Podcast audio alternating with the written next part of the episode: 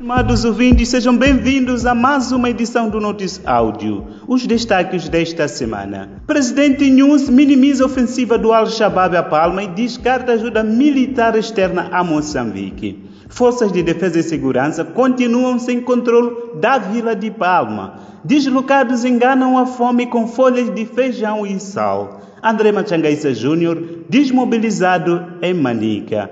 Estes são os destaques que marcaram a presente edição do Notice Áudio. Boa escuta!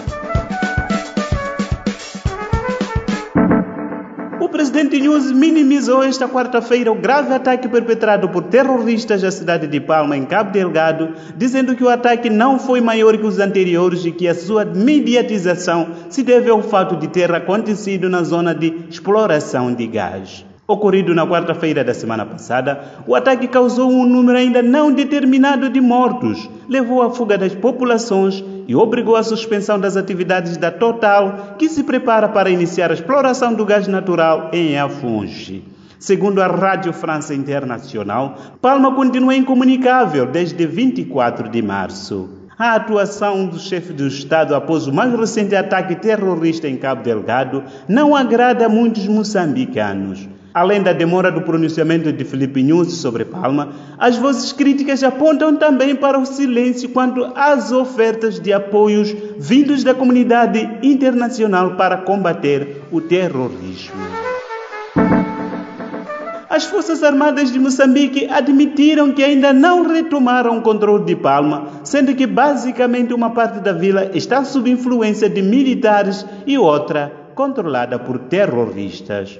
De acordo com a DW, o vice-chefe do Estado-Maior-General das Forças Armadas de Moçambique, Bertolino Jeremias Capitine, disse esta terça-feira a um grupo de profissionais de comunicação social que soldados de várias especialidades estão a tentar acabar com os pontos de resistência terrorista que ainda persistem na cidade.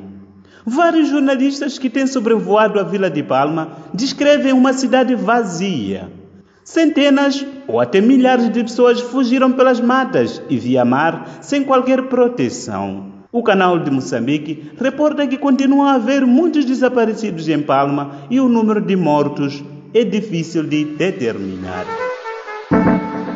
Famílias deslocadas de zonas sob ataques terroristas estão a passar situação de fome severa em Pemba, havendo casos de algumas que enganam a fome com folhas de feijão e sal.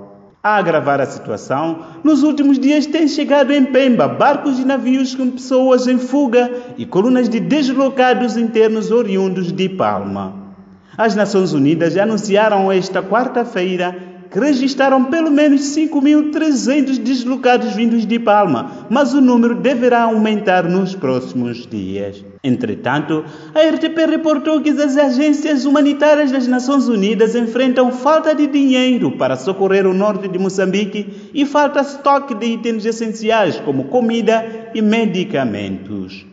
Algumas comunidades deslocadas já nem aceitam receber equipas técnicas para a realização de levantamentos caso não levem comida, disse a Lusa, uma fonte envolvida nas operações. Além de comida, cujo kit habitual inclui arroz, milho ou feijão e óleo, faltam os itens não alimentar, tais como roupa, abrigo e utensílios básicos para cozinha.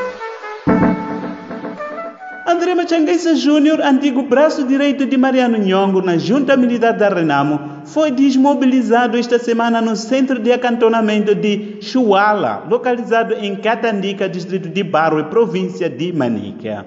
De acordo com a Carta de Moçambique, Machangueça Júnior foi desmobilizado na companhia de 14 guerrilheiros da Renamo.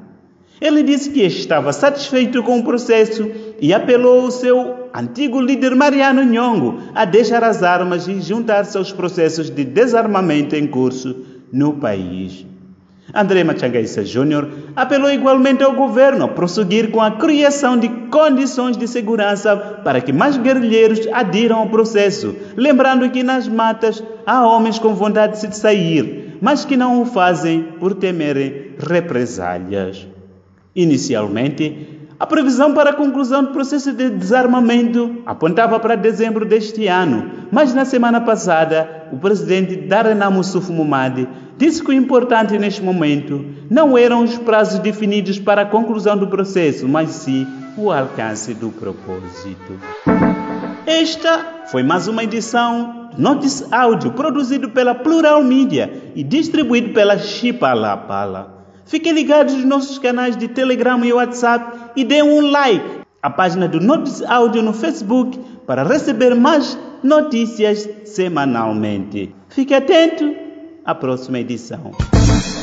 Resumo informativo, produzido pela Plural Mídia e disseminado pela plataforma Chipalapala.